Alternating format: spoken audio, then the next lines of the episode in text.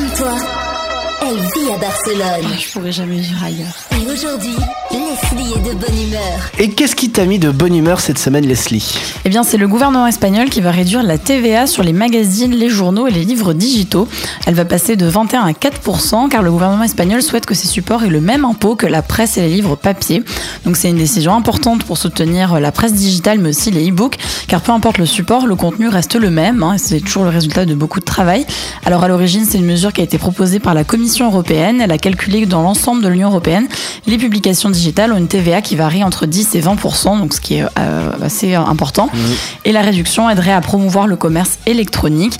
Les éditeurs espagnols se sont dit ravis de la nouvelle, même si pour l'instant le gouvernement n'a pas encore annoncé à quelle date serait effective cette baisse de TVA. Il reste encore une petite polémique sur la TVA culturelle, puisqu'elle avait monté il y a trois ans sur les concerts, les places de ciné, les boîtes de nuit, et tout le secteur culturel réclame également la TVA réduite Tout à fait, sur oui, euh, ce vrai. secteur.